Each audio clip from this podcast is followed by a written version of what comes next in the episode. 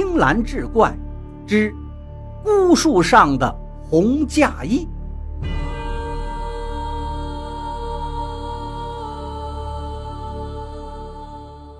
在一片荒凉的野地里，方圆百里都没有人烟，远远望去，只有一棵孤独的老杨树伫立在那里。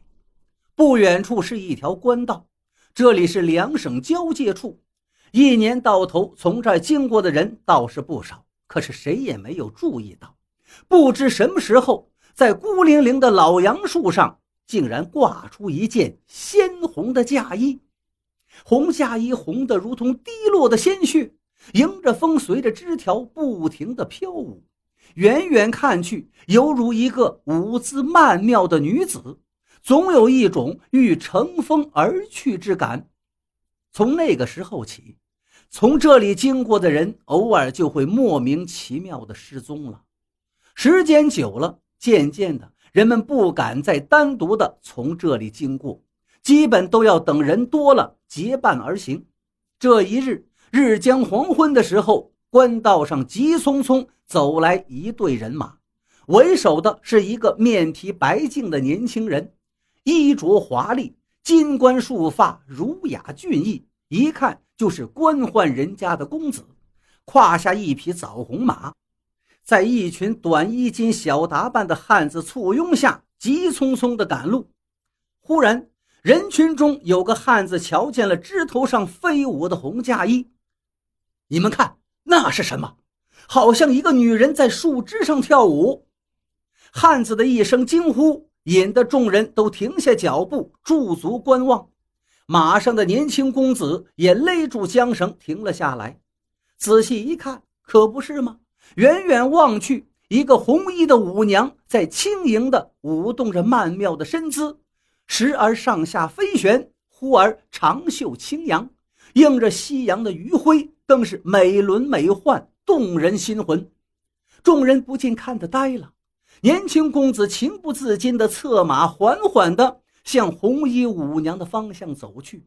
随行的众人也痴呆呆跟着他挪动脚步。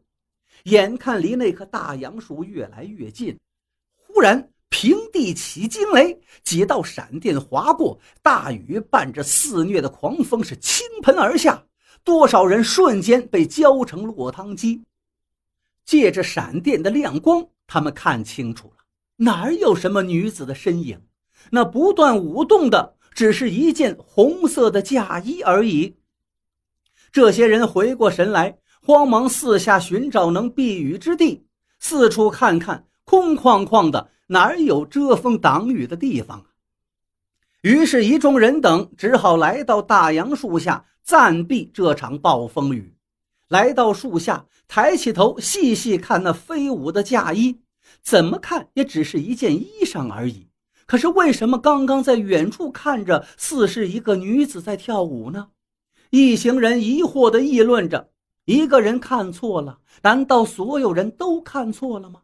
想来想去也想不出个所以然，那就等着吧，等雨小点儿再赶路就是。眼看着这天就黑下来了，可是这雨却一点没有要小的意思。马上的公子不禁有些焦急，这前不着村后不着店的，好歹也得找个栖身之处啊。话说这位公子姓吴，名子瑜，出身官宦人家。今日是奉父母之命，带着家人去邻省迎娶从小定的娃娃亲，未过门的妻子惠娘回来完婚的。本来看天色已晚，急着赶路，好找一家客栈投宿一夜，明日就能走到岳父家了。不想却被大雨困在这棵杨树下，无可奈何，看着雨势根本没有要停歇的样子。于是，一众人等在树下燃起一堆篝火，烘烤身上的衣服，好歹去去寒气，暖暖身子。渐渐的夜深了，众人都困倦的相互依偎着沉睡过去。第二天早晨，雨停了，风也住了，太阳暖暖的照在地上。众人草草吃了点干粮，继续上路。再回头看那件挂在树上的红嫁衣，没有了。不知道什么时候消失不见了，也许是昨晚风雨太大，把那件红嫁衣随风刮跑了吧。一行人紧赶慢赶，傍晚时分，终于赶到了子瑜的岳父府中。见面免不得行了跪拜之礼，一番客套，老岳父安排他们住了下来。待明日一早，就让小姐前去子瑜家中完婚。一夜无话。第二天早晨，岳父家中一阵忙活，吹吹打打，把一身红装的子瑜未来的媳妇惠娘蒙着大红的盖头送上了花轿。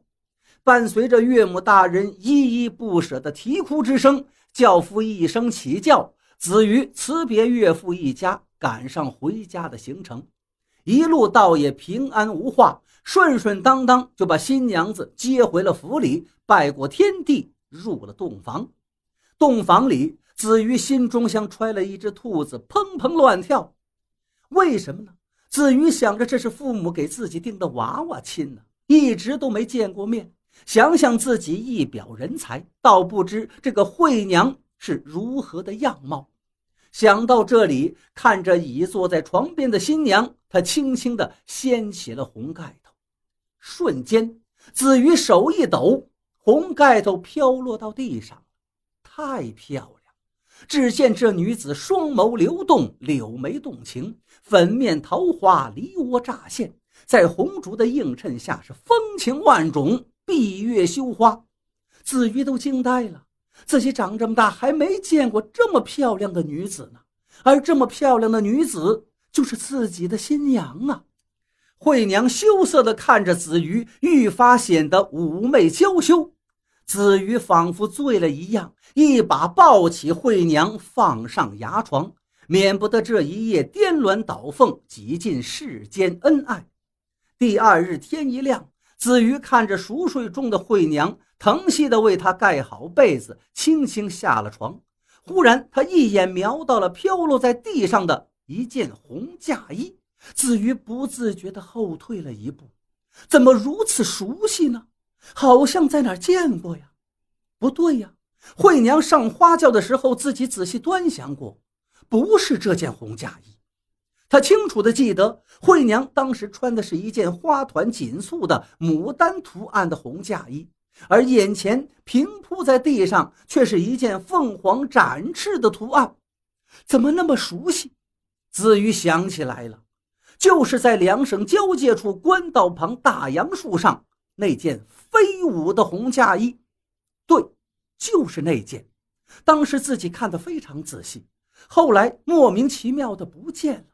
怎么到了自己府上，又怎么穿在了自己新娘的？身上呢？